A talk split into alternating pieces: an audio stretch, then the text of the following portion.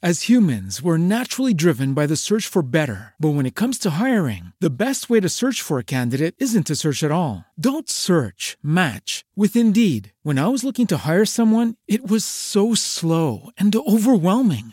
I wish I had used Indeed. If you need to hire, you need Indeed. Indeed is your matching and hiring platform with over 350 million global monthly visitors, according to Indeed data, and a matching engine that helps you find quality candidates fast. Ditch the busy work. Use Indeed for scheduling, screening, and messaging so you can connect with candidates faster. And Indeed doesn't just help you hire faster. 93% of employers agree Indeed delivers the highest quality matches compared to other job sites, according to a recent Indeed survey. And listeners of this show will get a $75 sponsored job credit to get your jobs more visibility at Indeed.com slash podcast. That's Indeed.com slash podcast. Terms and conditions apply.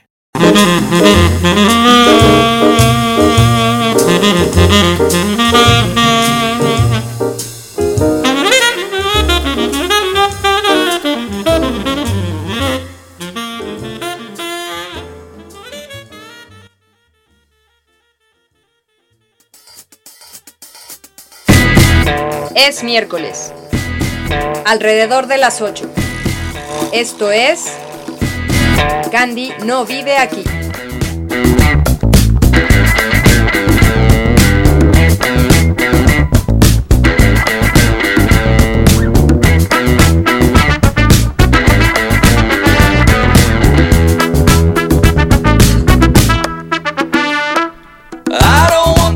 Hola todo mundo frente a sus computadoras y bienvenidos. Yo soy Candy, ustedes están escuchando La Payola Radio y esto es Candy no vive aquí. Les recuerdo que pueden conectarse al chat del programa, esto lo pueden hacer a través de la página de La Payola Radio y es muy importante que pongan su nombre para que así sepamos con quién estamos hablando. Pueden checar el blog del programa que es candy.lapayolaradio.com y mandarnos correos a la dirección candy.lapayolaradio.com. Muchas gracias a Nadia que está en la consola y hoy tenemos un invitado. Como ya saben, este programa se ha vuelto Candy no vive aquí y los paracaidistas llegaron. Y entonces en esta ocasión tenemos a Mateo como invitado. Hola Mateo, ¿cómo estás? Hola, buenas noches a todos. Muy bien. ¿Y tú? También, también con calorcito, ¿no? Han sido días terribles, entre que amanece lloviendo y sale el sol y tiene uno que salir con la chamarra, el paraguas, la playera sin mangas. Así es, en algunas partes del cuerpo se, se concentra el calorcito, pero ya, ya llegó la noche, no pasa nada y vamos a empezar con el programa cuyo título se... No, pues vamos a empezar con la primera sección. La primera sección, ¿cuál? Sí, la primera sección es Murphy sí vive aquí. Y bueno, en esta ocasión, justo veníamos platicando Mateo y yo de eh, la impuntualidad de la gente, ¿no? Una de las cosas que hace que las cosas siempre salgan más, mal, perdón, es que la gente es muy impuntual. Y a pesar de que ahora tenemos varios instrumentos que nos marcan la hora, dígase el iPod, el celular, el reloj, el reloj de la pared, el reloj de la computadora, o sea, cualquier cantidad de relojes están a nuestro alrededor, pero la gente sigue siendo impuntual, ¿no? Y bueno, una, una de las cosas eh, importantes es que en realidad esta impuntualidad hace que, que perdamos mucho tiempo a lo largo del día, ¿no? Este, hay, perdemos tiempo esperando, o sea, esperando la junta de las 11, que empieza a las 11 y media, esperando que llegue la cita de las 3, que llega a las 3 y cuarto, ¿no?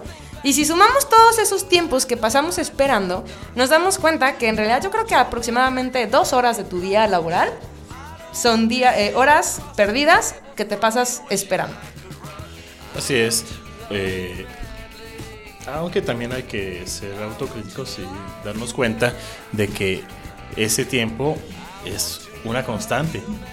O sea, es un- eh, tendríamos que calcular qué vamos a hacer en todas esas horas perdidas en el tránsito, no tiene que ver con la puntualidad, pero también es un, es un tiempo muerto.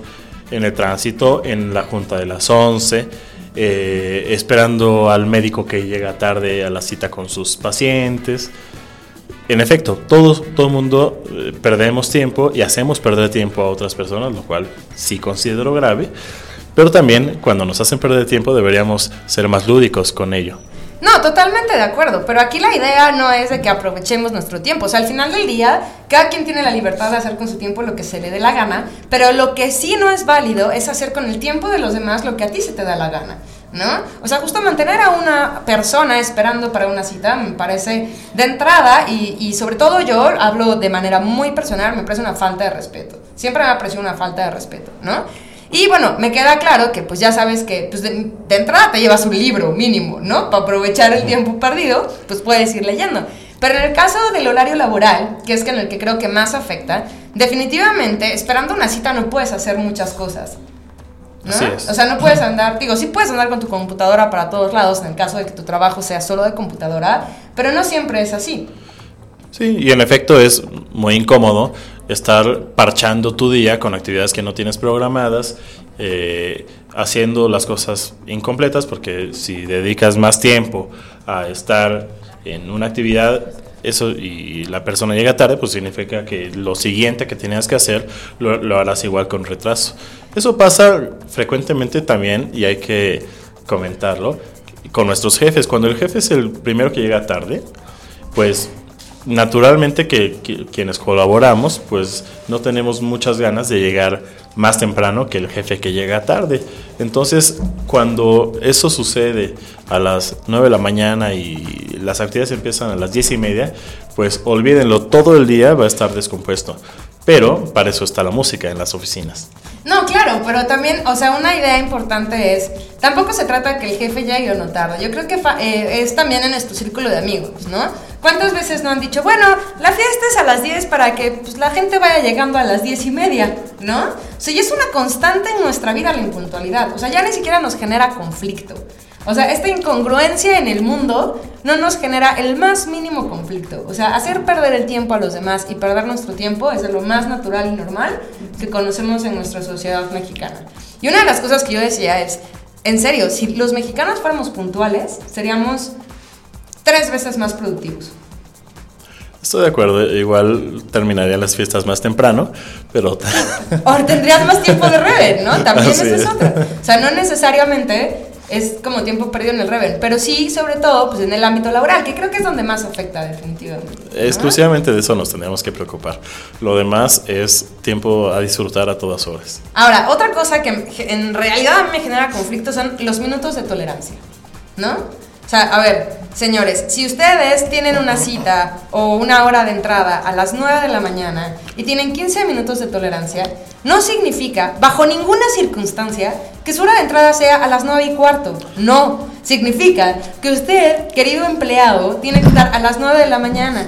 Y si ocurre algo como el tráfico que mencionabas, ¿no? O sea, algo fuera de lo común, bueno, pues tienes chance de llegar a las 9 y cuarto. Esto significa, querida, querida audiencia, que cualquier este, persona que haya sintonizado este programa Después cinco minutos tarde va a recibir un apercibimiento feroz de parte de Candy, que sí vive aquí.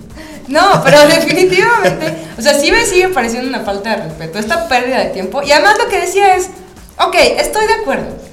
Si midiéramos el tiempo o supiéramos qué hora es en función de la posición del sol, estoy de acuerdo, ¿no? Ok, eso es algo cualitativo. Sí. Pero por el amor de Dios, tenemos relojes en todos lados, ¿no? Y justo de eso va a tratar el tema de hoy, ¿no, ¿no es así, Mateo? Así es, entre otras cosas. Este, tenemos una historia muy agradable sobre eh, la historia de uno de los relojes más famosos. No les vamos a decir el nombre porque la historia va a develar el nombre de ese reloj. Y eh, bueno, esta, este trabajo inicia Bueno, vamos a la primera canción Con la primera canción, en Sí, vamos a la primera canción. Y en esta primera canción ya saben que es para mover los pies y para ponernos contentos. Después de que ya hice mi coraje y derramé la bilis así diciendo cosas sobre la impuntualidad de la gente. Pero bueno, esta primera canción está a cargo de Milky, que es un grupo de producción de música dance. Ellos son originarios de Italia. Y bueno, eh, lo conforman los productores Giordano Trivelato. Ah, tú sabes eh, el italiano. A ver, Mateo. ¿Cómo se Es Giordano Trivelato y Giuliano Sacchetto. ¿Lo dije bien o no? Eh, sí, Ah, ok. un, poco, un poco cantadito. Es Gio- Giordano Trivelato y Giuliano Sacchetto. Bueno, y Giuliano Sacchetto. Y bueno, ellos son los productores y tienen una cantante eh, de origen egipcio-alemán que se llama Sabrina Ella. Ella es pues literalmente la voz líder en muchos de sus temas. Aunque en el 2002, en su álbum Star, había participado otra cantante conocida como Giri, quien fue su voz líder original. Y bueno, muchos de los temas fueron regrabados, cantados ya por Sabrina Ella, quien no solo empezó a ser conocida como Milky desde entonces, sino que es la única persona visible que interpreta fuera del estudio. Y bueno, dos de los temas del álbum terminaron, terminaron convirtiéndose en super hits en Estados Unidos. Y lo que vamos a escuchar es justo uno de estos temas que viene en el disco Star del 2002. Esto es eh, Just the Way You Are.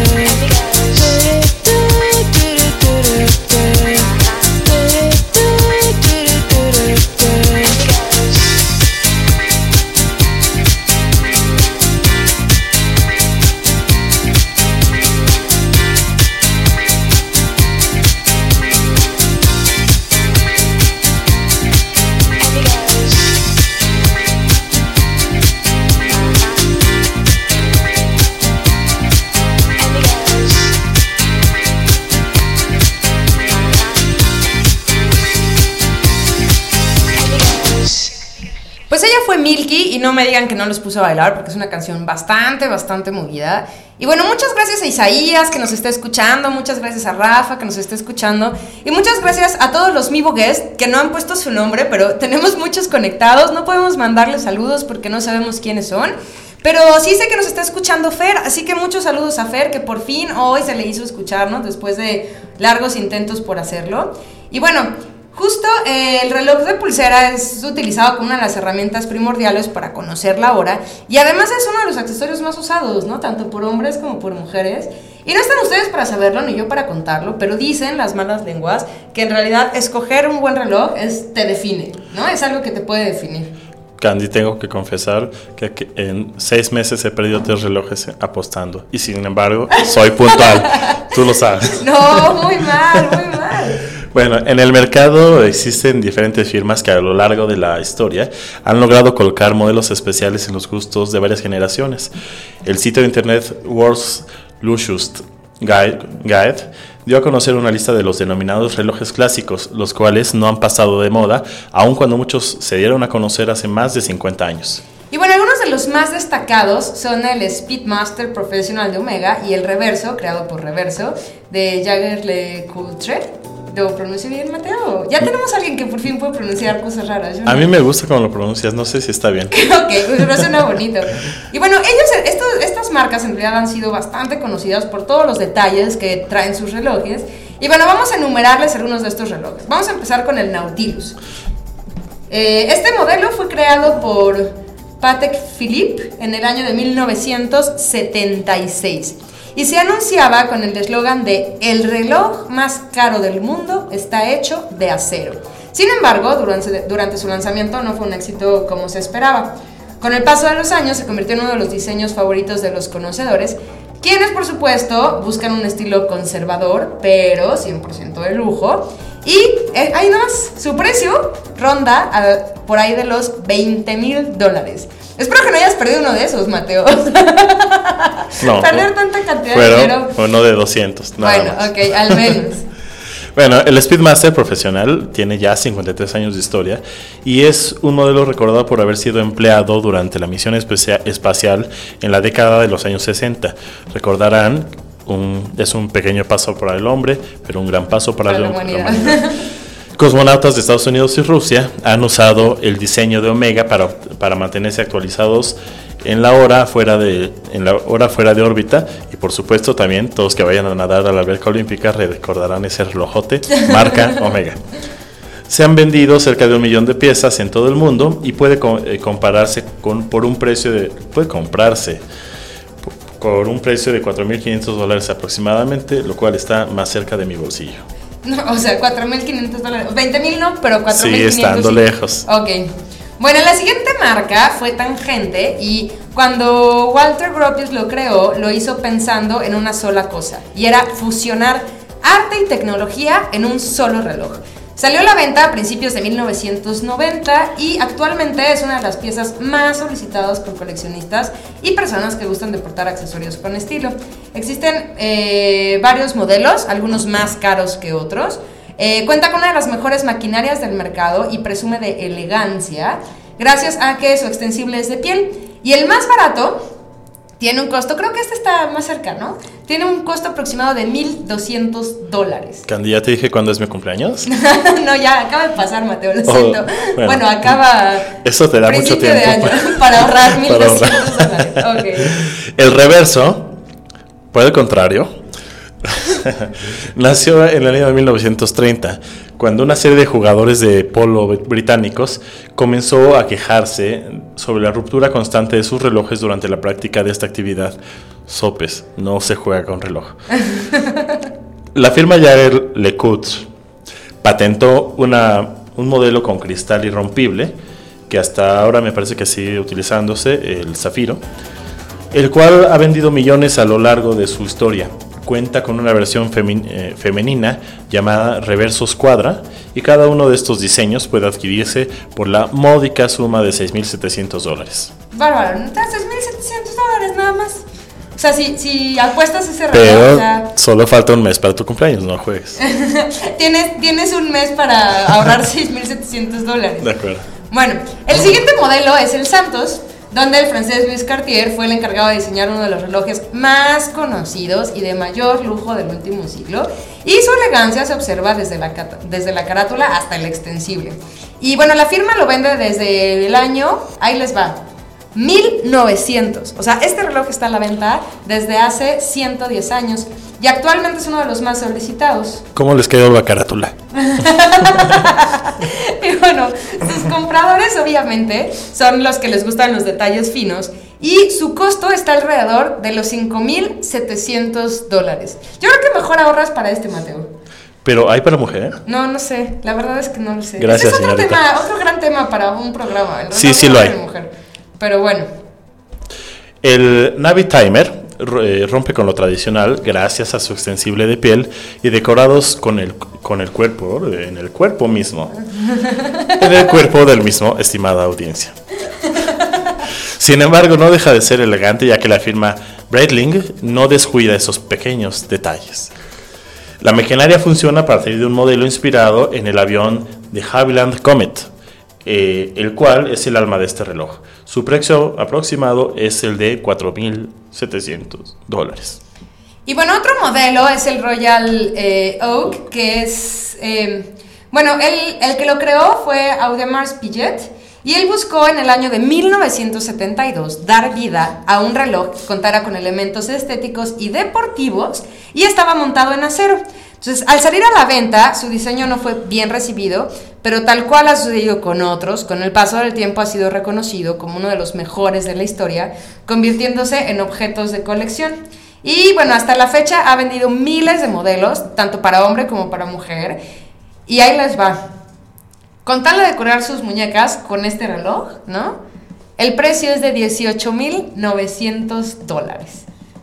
O sea, este es muchísimo dinero para mí. Yo la verdad es que creo que si yo, por más que quiero comprarme un Swatch que cuestan como 700 pesos, me duele el codo. O sea, ya me veo comprando uno de estos, pero bueno. Oye, Candy, por cierto, no hemos aclarado cuánto voy a ganar en, en estas emisiones.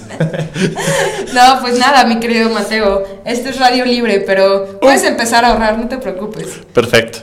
Eh, tengo otras, otros jales por ahí. El Carrera, muy conocido, es eh, sin duda uno de los más eh, exitosos modelos de la marca Tag Heuer. Desde su lanzamiento en el 1963 ha vendido más o menos 400 mil piezas. Se le asocia con un espíritu deportivo principalmente a las carreras automovilísticas y para qué quieren, es un reloj caro. Bastante caro, ¿no? 3.400 dólares. Así es. Bueno, otra marca es el Oyster y es conocido como... Esta, esta me gusta. O sea, si usted, joven, radio escucha, es un líder, debe tener un Oyster. Porque el Oyster es conocido como el reloj de los líderes, ¿no? Ah, y seguramente usted anda en un suru blanco. no, Mateo, me no. refiero... No, ya sabes. No, basta. Pero bueno, justo eh, el Oyster lleva en el mercado cerca de 81 años. Y es diseñado por la firma, pues yo creo que es la firma, si no la más exitosa, sí la más conocida, que es Rolex, ¿no? La cual lo ha colocado como uno de los más vendidos y exitosos de todos los tiempos. Y bueno, no, ahí nomás, el más barato cuesta 5.200 dólares aproximadamente. Uf. Bueno, eh, hay un relojito que se llama Original.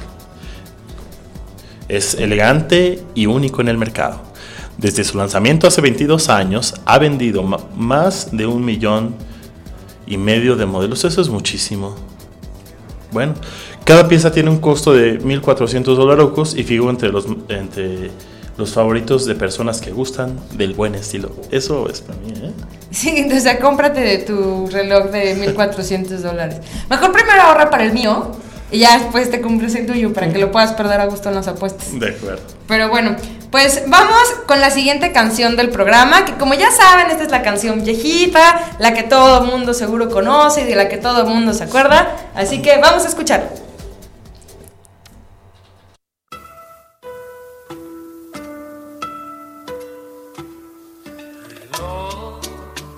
No marques las horas, porque voy a enloquecer. no es cierto, no se crean, es una broma. Pero en realidad, lo que vamos a escuchar, déjanos la de fondito, ¿no? En lo que presentamos la siguiente canción, Nadia. Bueno, la siguiente canción, que esta sí es la que, la viejita, la que seguro todo el mundo se acuerda, es de Albert Green, que es mejor conocido con el nombre artístico de Al Green, y es un cantante y compositor estadounidense. Y bueno, la mayoría de sus interpretaciones musicales pertenecen a los géneros gospel, soul y funk, ¿no? Y ha sido vastamente reconocido por fusionar estos diferentes estilos musicales entre sí, logrando la unión de lo secular con lo religioso y durante los años de 1970, en los 70 más o menos, obtuvo su mayor éxito, convirtiéndose en uno de los músicos con más superventas en esa época. En el 2008, Green recibió un premio por toda su trayectoria artística llamado Lifetime Achievement Award durante el evento de presentación eh, Beat Award y su estilo vocal ha sido descrito como un áspero y cálido barítono y por supuesto algo que es lo, creo que lo más importante de Al Green, que es su falseto, ¿no? Así es. En 2004 la revista, la revista Rolling Stone lo colocó en el puesto 65 de los 100 artistas inmortales. 100, 100 Greatest Artists of All Time. No obstante, obtuvo un mayor éxito con el, el álbum Let's, Let's Play Together, 1972. En la, eh, en la canción del mismo título, Green refinó su voz alcanzando su más alto falseto, y esta interpretación, a su vez, logró convertirse en número uno según la lista de conteo de los 100 sencillos más populares de Estados Unidos, conocida como Billboard Hot 100. Y estuvo durante nueve semanas consecutivas, justo. nueve semanas. Y bueno, si ustedes no conocen la canción, seguro sí se acuerdan de esta porque pertenece al soundtrack de Pulp Fiction. Así que vamos a escuchar Let's Stay Together del álbum del mismo nombre de 1972 con All Green.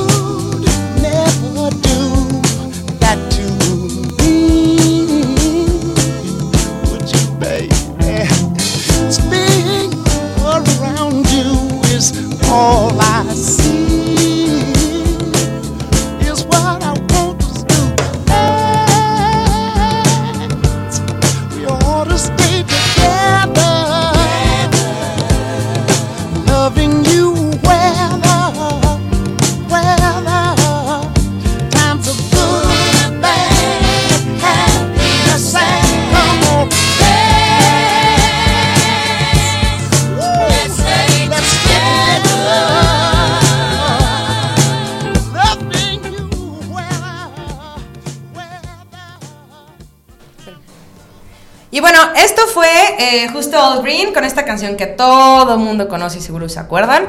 Muchos saludos a Darío, que ya se identificó. Muchos saludos a los hermanos Contreras Osorio, a Ricardo y a Sebastián, que ya nos están escuchando, que desde hace un rato creo que no nos habíamos topado. Y a todos los demás, identifíquense, por favor. No podemos mandar saludos, a menos que quieran que le mande saludos al Mivo, que es eh, 118.213, ¿no? O 200, no, o sea, no. Pongan su nombre para que podamos mandarle saludos y platicar con ustedes a través del chat. Y bueno, vamos a la siguiente sección, que es Serendipity, ¿no?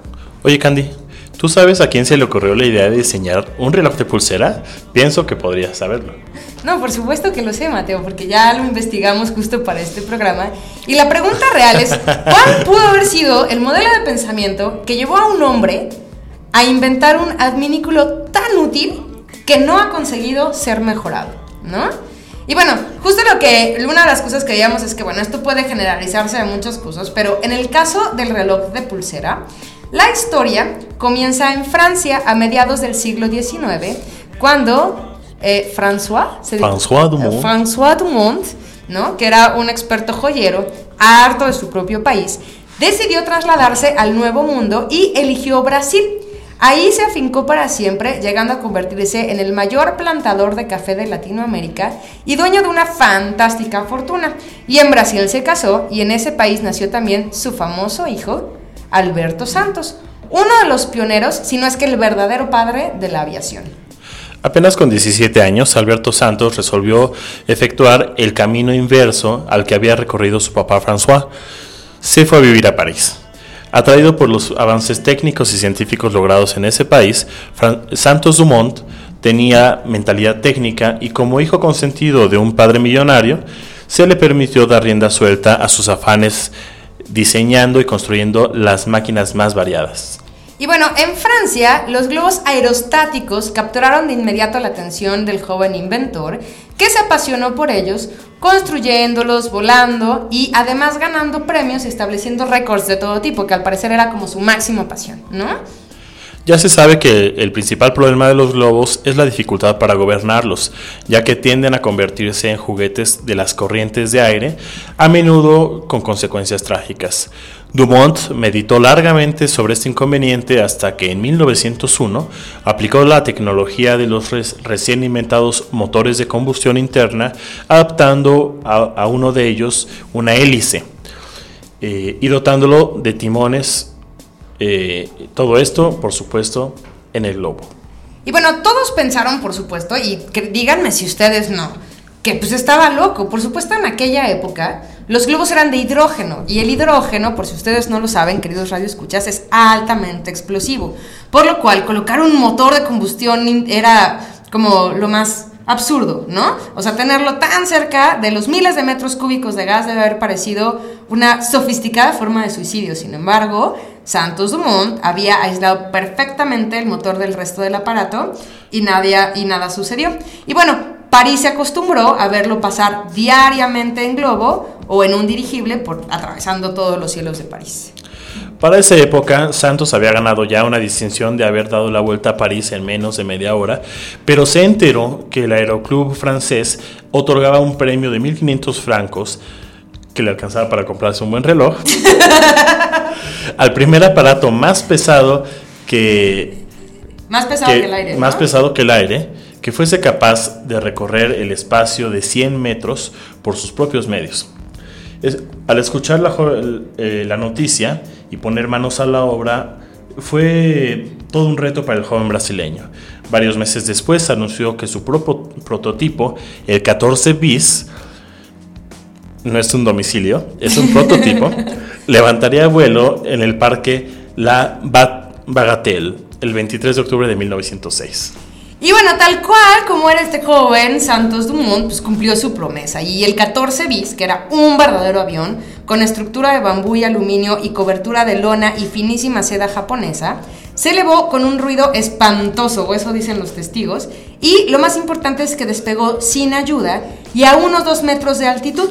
Recorrió 60 metros en línea recta, lo cual no le alcanzó para ganar el premio definitivamente, porque si recuerdan tenía que recorrer 100 metros, pero obtuvo como consuelo la Copa Arch de Con, que requería un récord de solo 25 metros.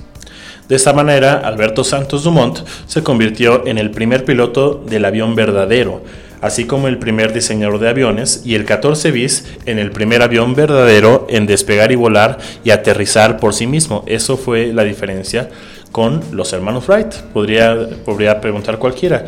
No eran los hermanos Wright los inventores del avión, y resulta que. Porque justo los hermanos Wright eh, hicieron su vuelo en Kitty Hawk en 1903. Esto fue tres años antes que el vuelo de Dumont. Pero el aparato de los hermanos Wright no era un verdadero avión, sino un planeador a motor. La diferencia estriba en que los aviones despegan por sus propios medios. Y es como parte de lo que se planteaba en esta convocatoria. Y los planeadores requieren de una fuerza externa, a saber, viento de proa o remolque. En realidad, el prototipo norteamericano de 1903 necesitaba de ambas. Y, bueno, Peor, la supuesta hazaña de los hermanos Wright se produjo solo ante algunos amigos y familiares, sin la presencia de la prensa y sin el aval de ninguna entidad aeronáutica, aunque el artefacto de los bicicleteros estadounidenses hubiese sido un avión verdadero, Santos Dumont sigue siendo el primer ser humano en despegar y volar un avión en un evento certificado y homologado por una asociación aeronáutica oficial, que en este caso era el Aeroclub de Francia, eh, cubierto, por supuesto, por la prensa de todo el mundo y con la entera población de una ciudad como testigo. Santos continuó perfeccionando su invento hasta que, en 1909, decidió regresar al Brasil. El sensible y humano aviador sufrió repetidos reveses emocionales a partir de allí.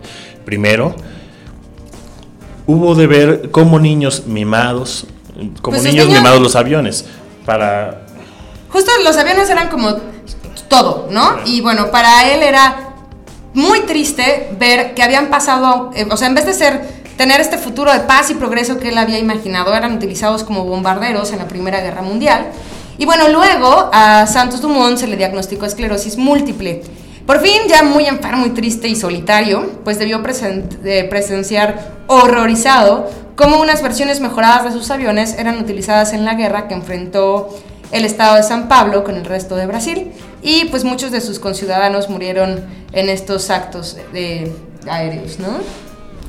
Ape- Apenas tres días después de cumplir los 59 años eh, de edad, eh, Alberto Santos Dumont, inventor genial, el primer piloto de la humanidad, hombre que había soñado con que su invento redujera las distancias y sirviera para trasladar con rapidez correo, cargas y pasajeros, el brasileño que había pensado en los rescates, traslados de heridos, enfermos y, viajes turísticos que su hijo llevaría a cabo, el que jamás había previsto que el avión se utilizara como arma de artera destrucción y crimen, se sintió asqueado, enfermo y culpable de tanta muerte y se suicidó ahorcándose con su propia corbata el 23 de julio de 1932 en la ciudad, la ciudad de Guarajá. Guarujá. Guarujá. Ajá. Y bueno, muchos años antes, eh, concretamente en 1847, había un francés llamado Louis François Cartier.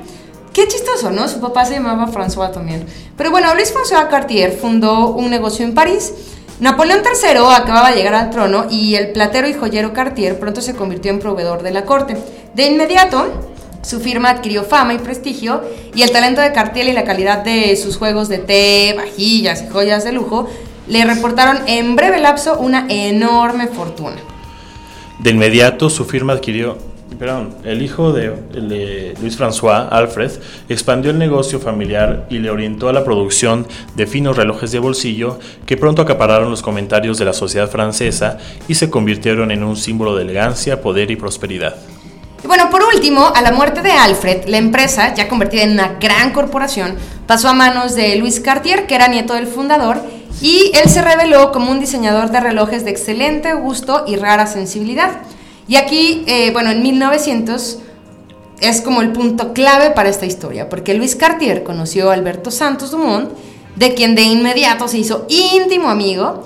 Y bueno, justo aquí es donde las dos historias se cruzan, el célebre aviador y el famoso joyero se hacen grandes amigos, y esto hace que se produzca un resultado completamente inesperado, que fue la invención del reloj de pulsera.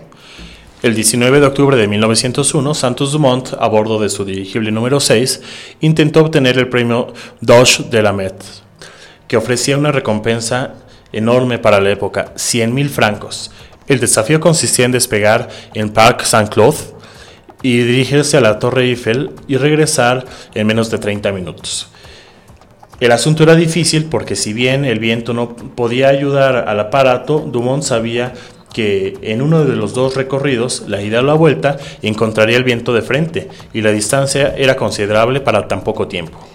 Pues de modo que, bueno, eh, Dumont abordó su aparato y trató de cumplir con el objetivo. Llegó a la, Torre Eiffel y volvió, y cuando desembarcó, los jueces le dijeron que el veredicto oficial le sería entregado esa misma noche en una cena a realizarse en el exclusivo restaurante Maxims. Y el brasileño entró pues, justo a este fastuoso salón. ¿Y cuál no sería su sorpresa al encontrarse victoriado y aclamado por la creme de la creme parisina? Entre las que se encontraba, por supuesto, Luis Cartier. ¿Por qué? Pues porque había ganado el premio. Entonces, el joyero lo invitó a su mesa, a la cual llegó Dumont sin responder del asombro. Y justo le preguntó Cartier, ¿no? Le dijo, ¿por qué estás tan sorprendido, Alberto? Pues porque no sabía si había ganado. No lo sabía, inquirió justo pues, el francés Cartier completamente incrédulo y le preguntó así como, pues, ¿cómo es posible que no lo supieras? Porque no sabía si lo había logrado en menos de 30 minutos. Y entonces Cartier justo le preguntó como, bueno, ¿que no llevaba usted un reloj, señor Santos? Sí, respondí, sacando... Tú un- no. Pero bueno. Ajá. Yo soy Santos. Ok, tú eres Santos entonces. Bueno, yo respondí, insisto, saque- sa- sacando un fino reloj de bolsillo, pero no pude consultarlo durante todo el viaje porque el manejo del dirigible no me permitía quitar las manos de los controles ni un solo instante. Y bueno, por supuesto la, la respuesta de Santos dejó a todos de una sola pieza, menos a Luis Cartier, quien le dijo, pues usted no se preocupe, ¿no? No se acongoje, yo le voy a resolver el problema para su próximo vuelo. Y dicho y hecho, al poco tiempo se presentó ante, Dumont para obsequiarle un pequeño reloj cuadrado y plano de oro que se sujetaba a la muñeca mediante una elegante correa de cuero y una hebilla. Tan grande fue la sensación que causó el relojito que Cartier comenzó a producirlo en serie bajo el nombre de Ta, ta, ta, tan. Santos de Cartier, que fue uno de los que ya les platicamos en la sección anterior. Sa- eh, Santos Dumont utilizó el reloj que le que regalara su amigo años más tarde para cronometrar el tiempo que tardó en batir el récord mundial de aviación, un vuelo de 220 metros, el 22 de noviembre de, dos- de 1907. La medición de Cartier fue exactamente igual a la de los cronometristas oficiales, 21 segundos. Y bueno, el reloj de Cartier Santos volvió a fabricarse en 1979 y continúa en producción, como ya les habíamos contado hasta este momento, utilizando el mismo cuidado, la misma tecnología y los mismos altísimos estándares de calidad eh, que Luis Cartier utilizó para obsequiarle a su amigo casi un siglo atrás. Y el primer ejemplar de la nueva serie fue donado por la empresa fabricante al Museo del Aire de París y se le expone junto al último avión diseñado, construido y piloteado por Santos Dumont, el cual se llama El de Moiselle de 1908. Así es.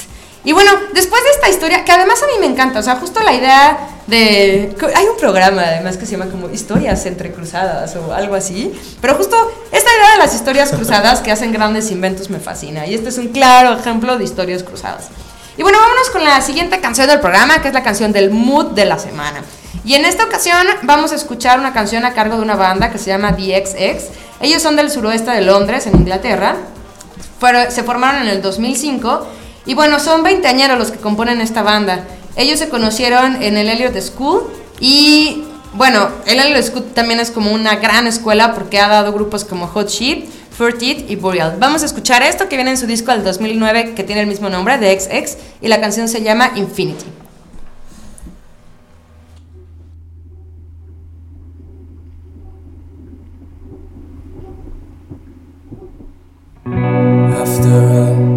Time, after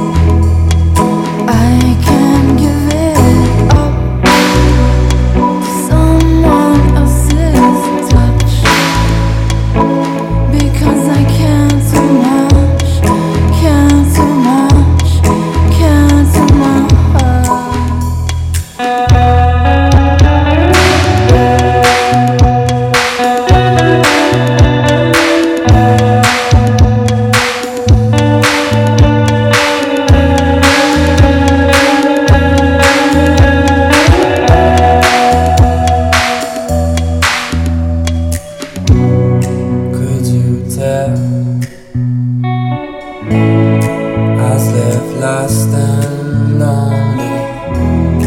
Could you tell?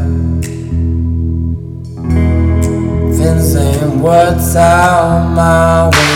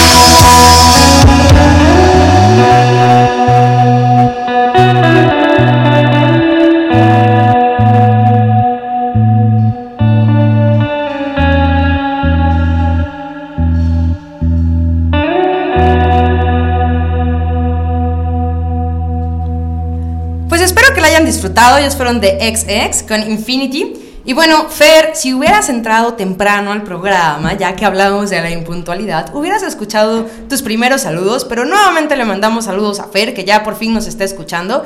Y también muchos saludos a Diana Castillo, que también nos está escuchando.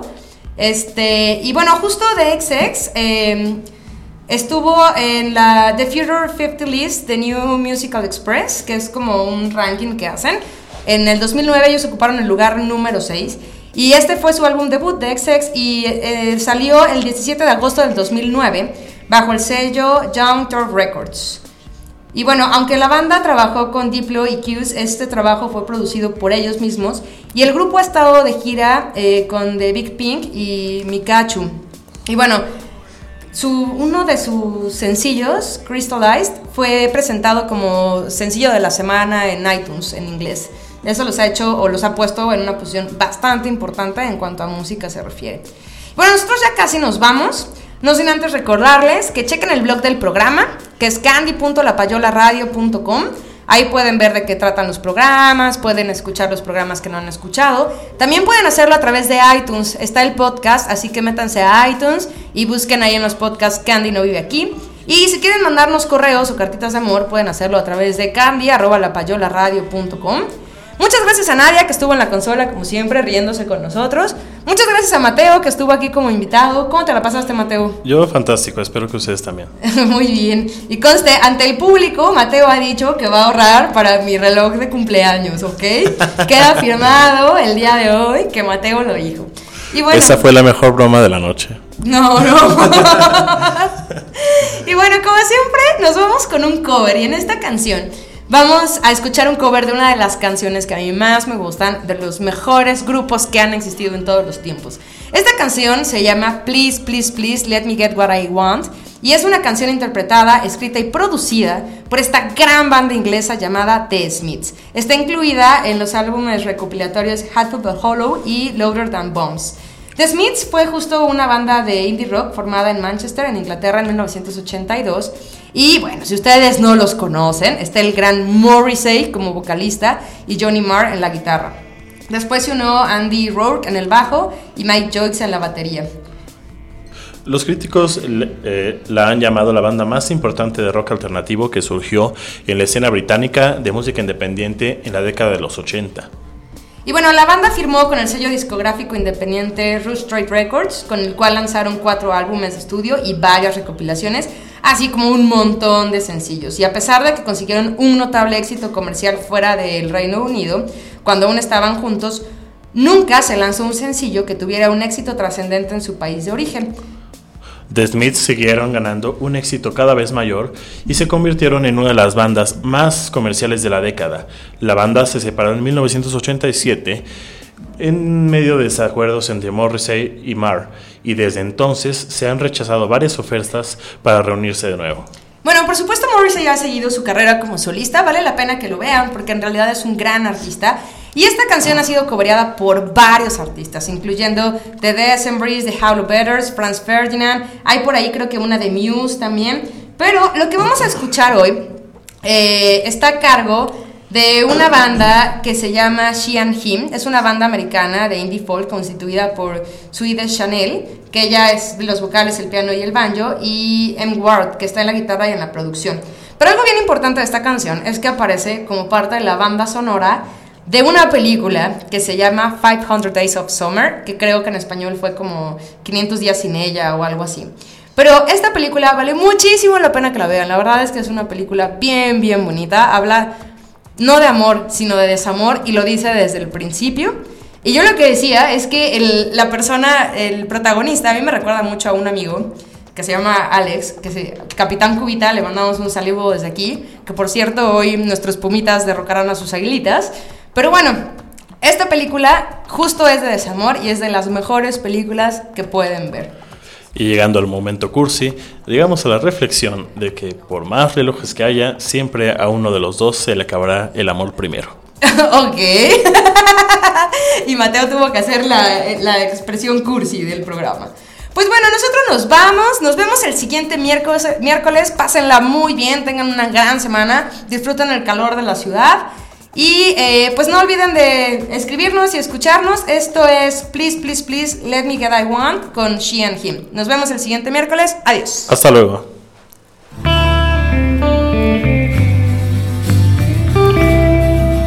good times for a change.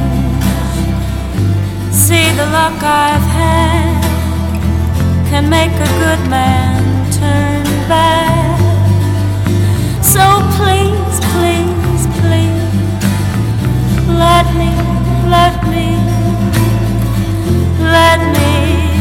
get what I want this time.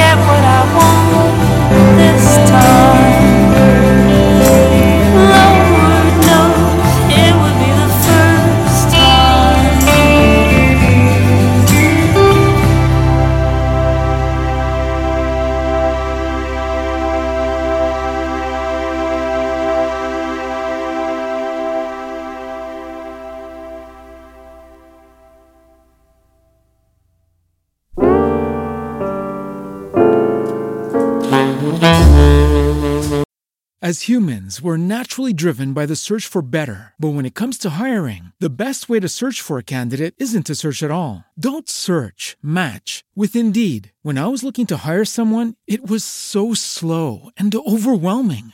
I wish I had used Indeed. If you need to hire, you need Indeed. Indeed is your matching and hiring platform with over 350 million global monthly visitors, according to Indeed data, and a matching engine that helps you find quality candidates fast. Ditch the busy work. Use Indeed for scheduling, screening, and messaging so you can connect with candidates faster. And Indeed doesn't just help you hire faster. 93% of employers agree Indeed delivers the highest quality matches compared to other job sites, according to a recent Indeed survey. And listeners of this show will get a $75 sponsored job credit to get your jobs more visibility at Indeed.com slash podcast. That's Indeed.com slash podcast. Terms and conditions apply.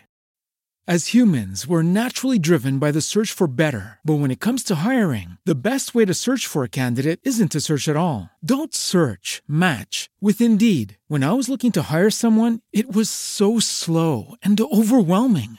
I wish I had used Indeed. If you need to hire, you need Indeed. Indeed is your matching and hiring platform with over 350 million global monthly visitors, according to Indeed data, and a matching engine that helps you find quality candidates fast. Ditch the busy work. Use Indeed for scheduling, screening, and messaging so you can connect with candidates faster. And Indeed doesn't just help you hire faster. 93% of employers agree Indeed delivers the highest quality matches compared to other job sites, according to a recent Indeed survey. And listeners of this show will get a $75 sponsored job credit to get your jobs more visibility at Indeed.com slash podcast. That's Indeed.com slash podcast. Terms and conditions apply.